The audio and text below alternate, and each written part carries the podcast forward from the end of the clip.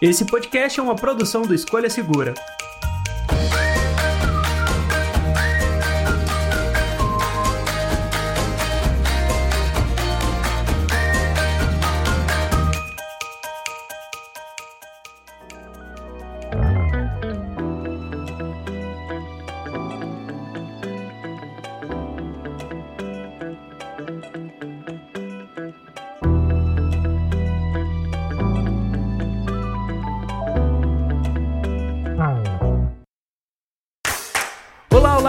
Do podcast do Escolha Segura. Eu sou o André.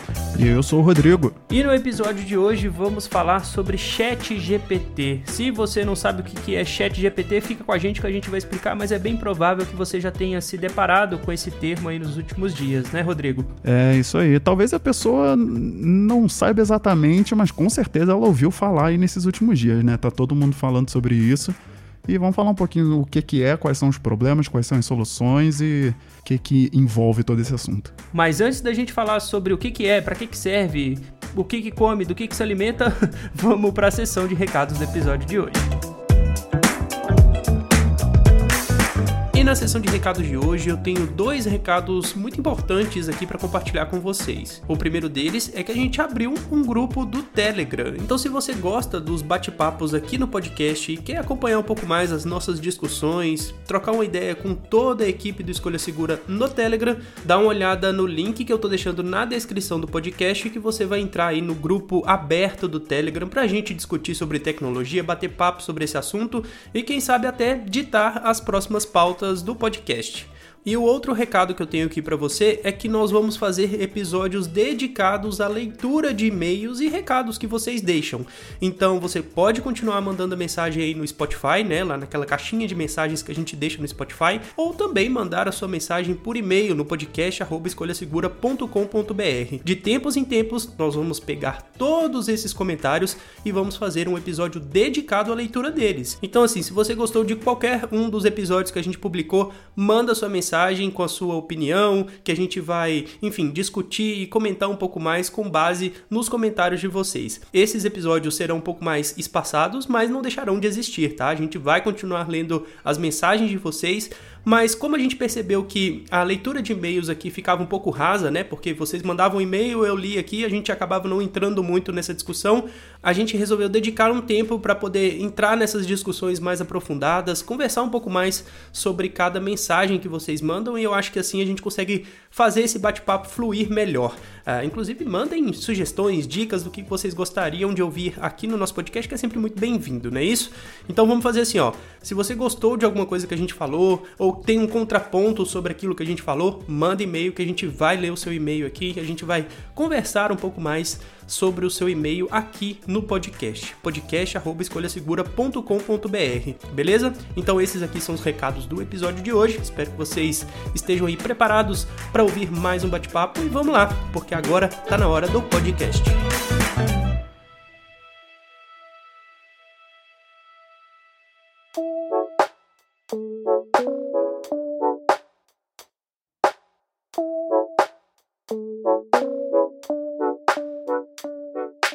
Bom, agora com os recados lidos, vale a gente explicar o que é Chat GPT, né, Rodrigo? O que é um Chat GPT? Basicamente é um modelo de linguagem baseado em Deep Learning desenvolvido pela OpenAI. Ele foi treinado usando grandes quantidades de texto na internet e é projetado para responder a perguntas e realizar tarefas em linguagem natural, como a conversão humana. Todo esse texto que eu falei agora para vocês não foi eu quem bolei, não saiu da minha cabeça. Alguém perguntou pro Chat GPT o que, que é o Chat GPT e ele deu essa resposta. Então, com isso, a gente já consegue pensar mais ou menos o que, que é essa linguagem de inteligência artificial baseada muito em conversas humanas. Rodrigo. Ou seja, o chat GPT é quase um terceiro participante aqui agora. Ele se apresentou, é isso? É, boa, isso, exatamente. É o terceiro participante. É, na edição você pode até mudar a minha voz colocar uma voz de robô, né? Quem sabe? É, vou colocar aquele tom de voz do, do Google. Boa, boa. Mas então, o, o que chama muita atenção, na real, no, no chat GPT é que ele não são necessariamente as respostas em si, porque respostas a gente já tem hoje, né, com os meios de busca e Alexa, assistentes virtuais como um todo. Só que, na realidade, o, o que o chat GPT traz como revolução é a forma como essas respostas são dadas, né? Uhum. Porque o chat ele entrega as respostas com contexto, ele escreve realmente como se fosse uma pessoa real falando, né? Tipo, falando, né? No caso, escrevendo, né? escrevendo. Tipo, é uma linguagem fosse... natural, né? Isso, exatamente. Ele é capaz de elaborar textos mais complexos, ele, ele pode elaborar letra de música, poesia, conto, é, código de programação, receita, enfim, ele faz um pouco de tudo, assim, mas é, é, o que mais impressiona realmente, pelos exemplos que a gente vê internet afora, é como que essas respostas são entregues, né? Uhum. É, enfim, a tecnologia que a, que a OpenAI usa tá um negócio bizarro, assim. Vale lembrar ainda que tá em beta, né? Não é nenhum é. produto que tá terminado. É, inclusive, entre a gente marcar a gravação desse podcast e de fato começar a gravar aqui, mudaram algumas coisas no chat GPT. Eu não sei se isso aconteceu é, de ontem para hoje, eu não sei o que, que aconteceu, mas eu já não estou tendo acesso mais ao chat GPT do jeito que estava rolando. Tipo, eu não consigo uhum. entrar mais na plataforma e fazer perguntas igual eu fazia. E, então é bem provável que até o lançamento do podcast, ou perto do lançamento do podcast, as coisas já vão ter mudado no sentido de isso ter de fato virado um produto. Eles já até anunciaram o chat GPT Plus, que por 20 dólares mensais você vai ter acesso prioritário não vou dizer a base de dados, vai, mas a inteligência artificial, né? Essa, esse ritmo de enviar uma pergunta e receber uma resposta, mas se você não pagar, infelizmente tá tendo que esperar. E não é pouca coisa não, espera tipo bastante tempo para você ter acesso ao chat e tudo mais. É verdade. A gente estava conversando antes de começar a gravar. Eu tentei essa manhã também, né? Fazer o login. E o máximo que eu consegui foi chegar numa tela em que ele me pede meu e-mail e é isso. É. ele, só, ele só me pede só me pede o e-mail, que teoricamente seria para eu fazer o login na plataforma. E depois ele fala para eu esperar. Então é isso, sabe? O e-mail nunca chega. Então testar efetivamente eu não consegui testar. Eu só tô acompanhando os exemplos que várias pessoas estão postando pelo pelo, pelo Twitter.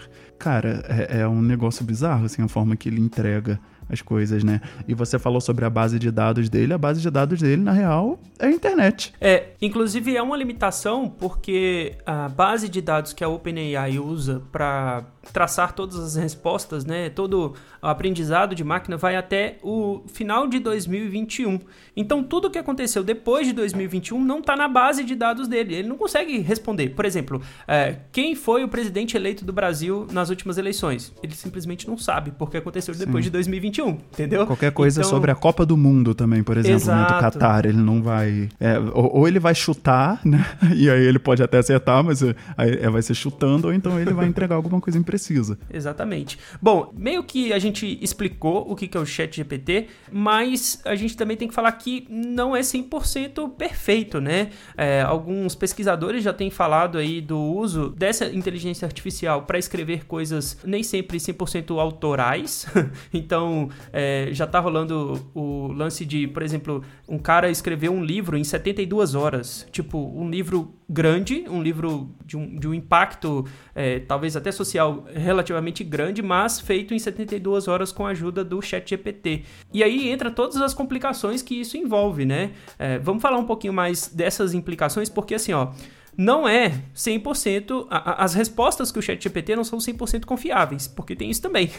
é, apesar uhum. de ser uma IA, uma inteligência artificial que cospe dados com base no treinamento, às vezes esse treinamento não está 100% calibrado.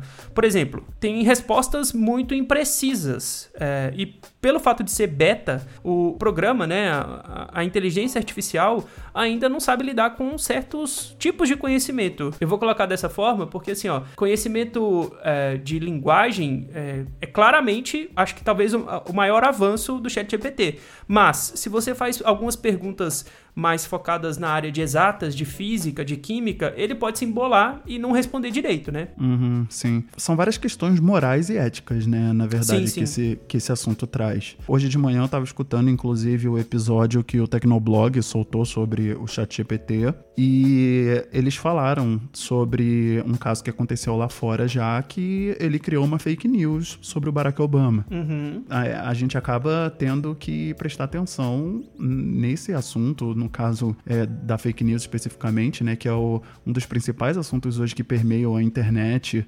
e questões éticas na internet, é como que o chat GPT ele vai se, vai se comportar com isso né? Outra discussão também que eu achei é, no LinkedIn, para ser mais específico, é que o ChatGPT, dependendo de como ele seja perguntado e tudo mais, ele ainda pode reproduzir preconceito de raça, de gênero, de cultura, né? Então, é algo assim, no mínimo que a gente tem que tomar no mínimo um cuidado ainda, porque não é perfeito e também, assim, não, não querendo passar pano para uma empresa nem nada, mas assim, os próprios criadores da plataforma, eles já alertaram também que as respostas dadas, abre aspas aqui, tá? Tô abrindo aspas agora. As respostas dadas por ele podem ser imprecisas e o mecanismo ainda se encontra em fase beta. Ou seja, é, eles estão cientes de que sim, existem problemas e que várias coisas ainda precisam ser evoluídas. Né? Outro exemplo que eu trago aqui também, o Marco Gomes, que é uma das principais vozes do LinkedIn, ele também participa de alguns nerdcasts aí na história. Ele fez alguns testes e ele postou também no LinkedIn mostrando que o ChatGPT ele inventa referência a estudos que não existem. Olha só, isso é muito grave.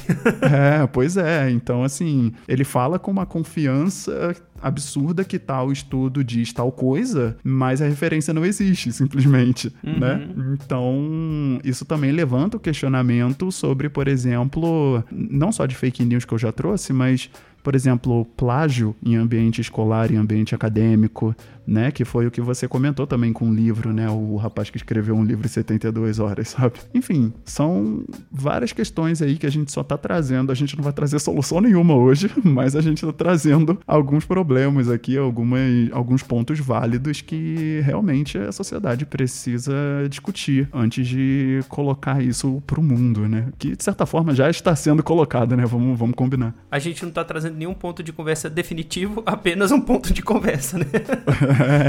é, exatamente. Vamos começar a, gente... a, conversar a respeito disso. Não temos nada definido ainda. é, a gente, tá, a gente tá pensando aqui, tipo, quais são as possibilidades, sabe? Não adianta a gente falar também que é só coisa ruim, que obviamente não é. É uma ferramenta com um potencial absurdo. Muita gente tava falando que isso seria o, o, o ponto de morte do Google, né? O que, assim, é... A internet é 880, né? É. Quando surge uma ferramenta nova, a que tava aí antes vai, vai, vai morrer, né? Porque... Não, Sempre. O, é, porque o rádio matou o jornal e a televisão matou o rádio e é isso aí. Hoje em dia, né? E a internet matou todo mundo junto, né? Tipo... É, pois é. Enfim, a gente vai falar ainda mais sobre o Google hoje, né? O Google também já se pronunciou sobre isso, já trouxe também, é, não vou dizer uma solução, mas uma opção também para o chat GPT, enfim, mas vamos com calma também, né? Não é porque o chat GPT que tá surgindo que o Google vai morrer, não é assim que funciona. Ainda mais o Google. É, ainda mais o Google, que é tipo a gigante das buscas e é uma das maiores empresas do mundo, né? É, as Big Techs continuam sendo as empresas mais valiosas do mundo, mas é legal você tocar nesse ponto do que que é, do que que isso oferece em termos de, vai, de contra ou a favor. Eu acho que é mais uma, um lance de, de ter uma concorrência pro Google e tudo mais, porque o ChatGPT não é uma plataforma de buscas, ele não te entrega um site, uma referência como o Google faz ou como o Bing faz.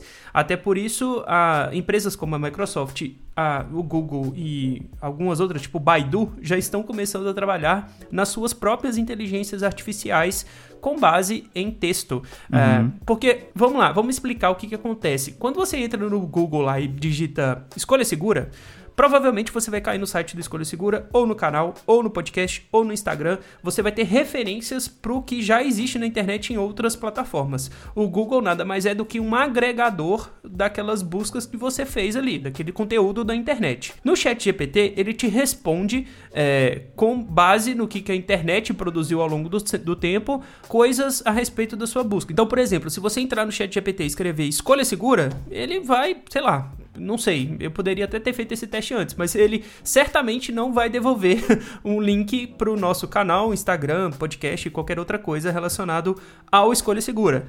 Ou mas, talvez ele até devolva, mas com um contexto, né? Tipo, é. Ele, ele, é capaz de criar respostas. Esse que é o, que é o ponto. Exatamente. E outra, não significa, e, e aí a gente volta naquele ponto, não significa que o que ele criou com base em texto é 100% real ou 100% confiável. Sim. Mas vamos extrapolar. Se você pergunta para o chat GPT uma receita de bolo, sei lá, bolo de fubá, ele vai te dar os ingredientes, o modo de preparo e tudo mais ali da, da bolo de fubá. Por quê? Porque isso é uma é uma receita amplamente utilizada no mundo todo. Todo mundo sabe fazer bolo de fubá. Ou deveria saber.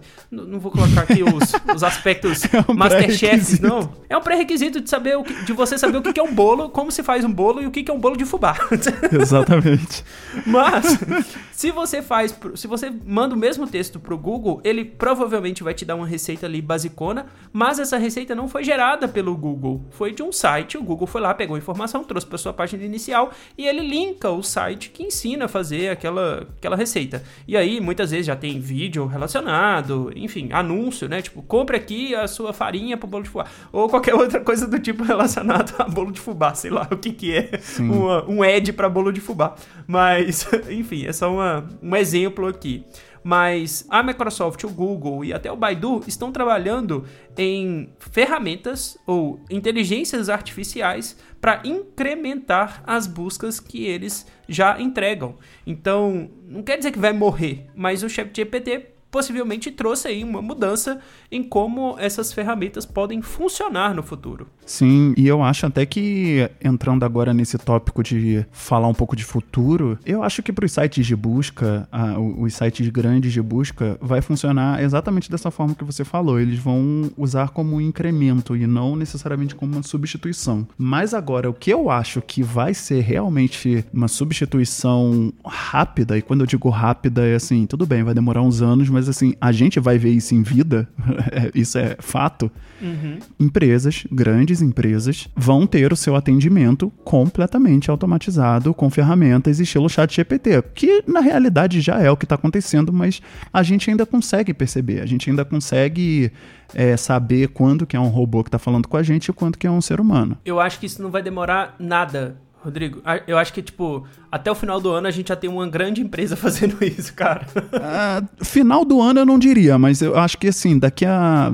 Se a gente botar aí um, uma, uma deadline aí de uns dois, três anos, eu acho que sim, rola. É, Mas é final do ano eu já não sei, acho que depende muito. Porque um, um, negócio que me deixou meio frustrado até com o chat GPT, que aí é o que eu me pergunto se realmente é uma funcionalidade que vai virar esse ano ou talvez no, nos próximos dois anos, é o fato dele começar a ser fechado agora e oferecer um plano pago, uhum. né? Porque a partir do momento que o Google anuncia também a sua proposta, mostra como funciona e tudo mais, e provavelmente ela vai ser gratuita, porque ela vai ser integrada ao site de busca, como que fica o chat GPT? Entende? É, tem até um lance que muita gente tava falando do futuro do chat GPT e que ele bateu um milhão de usuários em muito menos tempo do que o Instagram, do que o Twitter, do que o Spotify e tudo mais. Mas as pessoas esquecem que, tipo, o chat GPT entrega bastante coisa. N não tô indo contra, não. Eu acho até muito legal a ferramenta.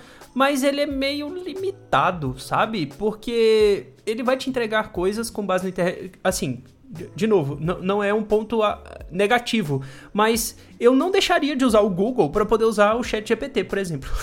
Porque no Google eu tenho informação ou eu tenho referência que o Chat GPT não me dá. Então, por exemplo, eu posso muito bem entrar lá no Chat GPT e falar assim: escreva um roteiro para apresentar um podcast sobre Chat GPT.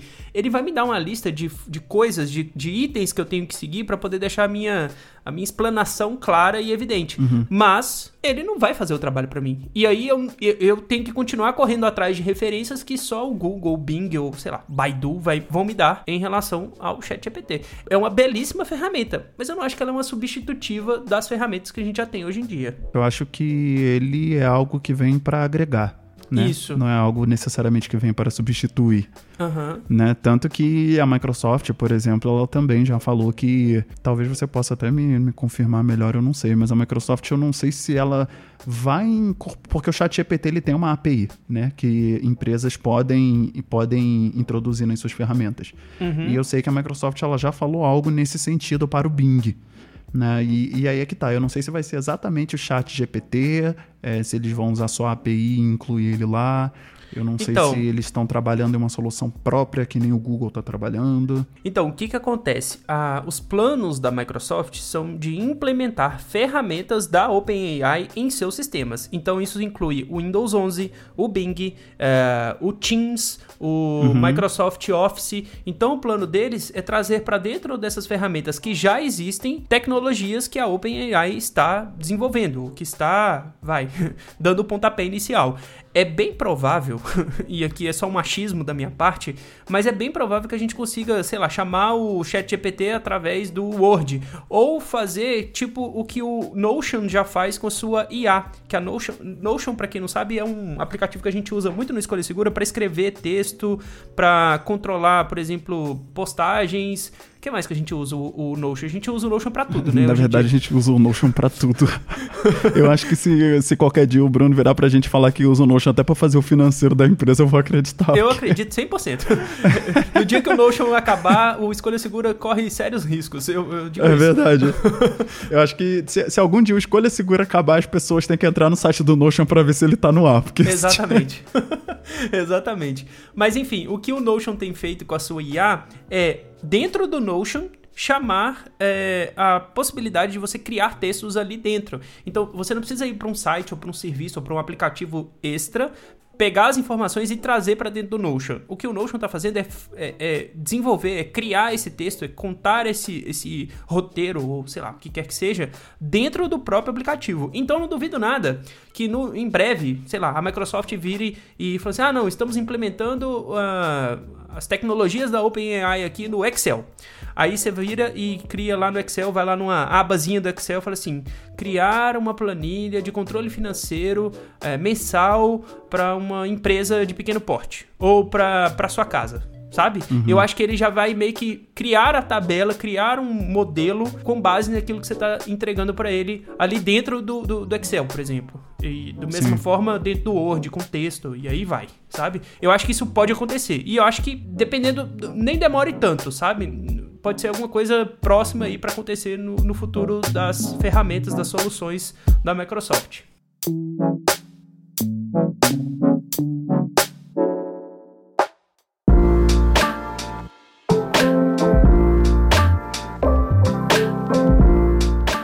Outra coisa que me empolga muito pra esse futuro é algo que a gente já citou aqui algumas vezes, mas a gente ainda não, não falou de fato, que é a solução do Google pra isso, né?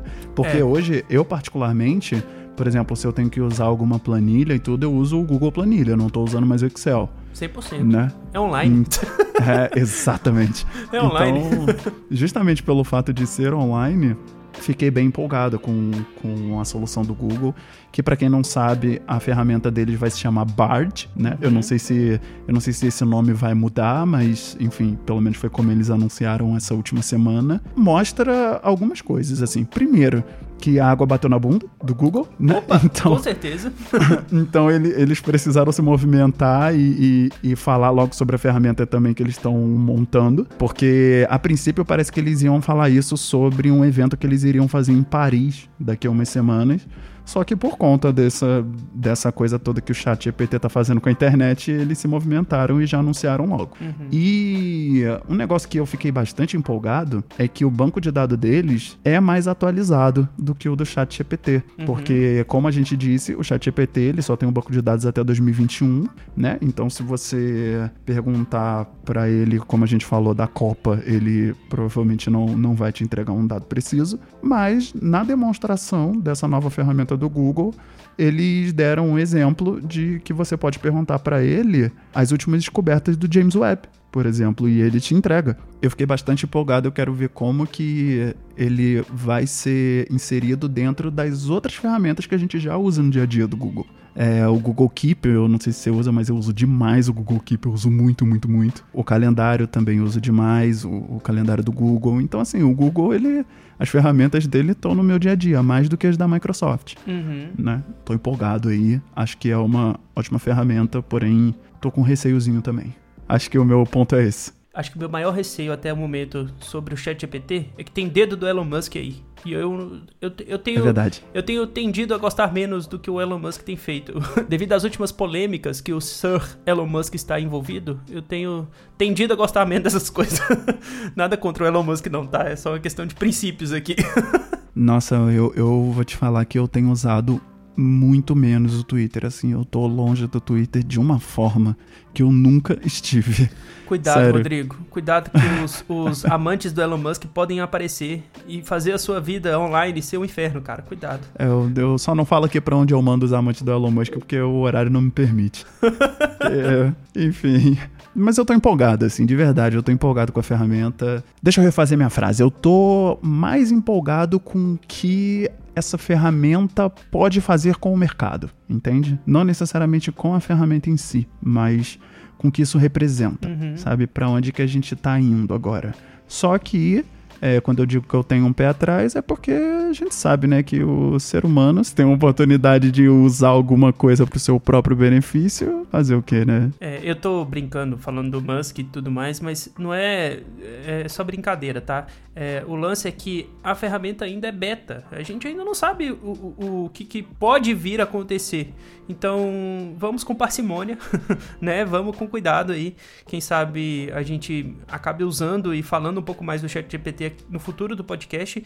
Mas, por hora, é, é uma ferramenta muito disruptiva. Não diria disruptiva, mas muito legal mas que ainda precisa do tempo para validar tudo que é possível que aconteça com ela, né? E outra, é, a gente tem que esperar a resposta das outras grandes empresas, né? Porque isso também vai ditar muito do que do, do futuro do Chat GPT. Sim, é verdade. Ah, e só pra contextualizar rapidinho, porque a gente falou também do Elon Musk, caso tenha algum amante ou alguém que odeia Elon Musk que tá ouvindo isso aqui. na real, ele tem mesmo um dedinho na empresa, mas não necessariamente no chat GPT. Ele, É. ele foi um dos fundadores da, da OpenAI OpenAI lá em 2015? 2015? É, é porque, enfim, é muito ano, é muito número. É. Mas. Muitos investimentos pro menino Musk. Pois é, mas ele deixou a empresa em 2019, ele deixou o board da empresa. Mas enfim, tá aí como um dos fundadores também. Boa, boa, isso aí. Bom, eu acho que a gente conseguiu meio que explicar mais ou menos o que que é o ChatGPT, o que, que ele implica, e eu vou deixar aberto aqui agora para as pessoas participarem com a gente também no podcast. Porque assim, ó, o ChatGPT é uma das ferramentas, mas junto da, do ChatGPT, a OpenAI também desenvolveu o DALL-E, que ficou muito famoso há um tempo atrás na construção ou na diagramação, sei lá. É, como é que eu falo? Na, na produção, eu não sei, mas na criação, vai, de artes digitais visuais. É, o ChatGPT é baseado 100% em texto, mas tem a inteligência artificial aí da mesma empresa para imagens. É bem provável que no futuro apareça alguma coisa para vídeo também, para voz. então a Com empresa toda certeza. com certeza já tá trabalhando, já tem trabalhado nisso, né? Deepfake também, né? Tipo, já tá aí. Te tecnologias de vídeo é. Enfim. É aquela coisa, me deixa animado, mas me deixa com medo. Tô nessa. Sempre, sempre. Bom, quem quiser participar, manda mensagem pra gente lá no podcast escolhasegura.com.br ou, claro, manda mensagem também no Spotify. Se você manda mensagem pra gente quando tá ouvindo o nosso episódio dentro do podcast, a gente consegue ler aqui a mensagem e aí a gente faz episódios especiais para leitura de e-mails e de mensagens de vocês aqui no podcast. Fechou? Algum recado final, Rodrigo? Você está é, crente, descrente, assustado, nem tanto com o ChatGPT? É, tô assustado, já falei algumas vezes, tô, tô animado e assustado. Mas eu tenho um recado final, na verdade, sobre um projeto que saiu aí na semana passada, né? Que nós dois Perfeito. estamos participando. Perfeito. que é um produto novo do Escolha Segura, chamado Podia Ser um E-mail. É um canal novo em que eu e o André estamos participando, somos os produtores do canal e apresentadores também. E o primeiro vídeo saiu na semana passada e ele é voltado especificamente para home office. Olha só. Tá? Então, se você quer trabalhar em home office, se você já trabalha, se você procura alguma solução para home office, se inscreve lá, curte o vídeo que já tem o primeiro de como escolher cadeira. Aliás, quando sair esse podcast, acho que já vai ter saído o segundo. Já vai ter saído o segundo? É, uh... Não, mas já vai estar tá perto de sair o segundo vídeo. Mas de qualquer é. forma, são várias dicas para quem vive no home office ou para quem quer tirar proveito aí das é porque, assim, né? Muita gente entrou no home office meio que de paraquedas. E aí a gente vai trazer soluções ou tentar ajudar as pessoas dando dicas lá nesse canal, né? Verdade. Porque a galera fala, ah, não, porque já tem três anos do, da pandemia, que não sei o que. Cara, mas tem gente que até hoje precisa de ajuda com home office e ainda não. Pô. Ou não consegue se organizar, ou então até conseguiu um pouco, mas ainda tem muita dificuldade por conta das demandas de casa também. Porque a partir do momento que você está de home office, todos os problemas que acontecem na sua casa que você estaria fora, você tem que resolver, né? Então. Pois é, e eu acho que é se você ainda não viveu o home office nessa essa pandemia, é bem provável que você vá viver pois é. no, no futuro, porque empresas já estão fazendo esse, essa mudança, né? Pro... Enfim, tem empresa hoje em dia que já falou que é 100% home office agora, ou sei lá, 60% home office, 80% home office, e aí vai. Então, bastante dica muito legal para vocês aí que querem consumir esse tipo de conteúdo. Sim, podia ser o e-mail Entra lá, se inscreve, curte e acompanha lá as novidades. Se inscreve, não custa nada, é de graça. Sim, é verdade. É isso aí. Bom, muito obrigado a todo mundo que ficou até agora. Um grande abraço para vocês. Até mais. Tchau, tchau. Valeu.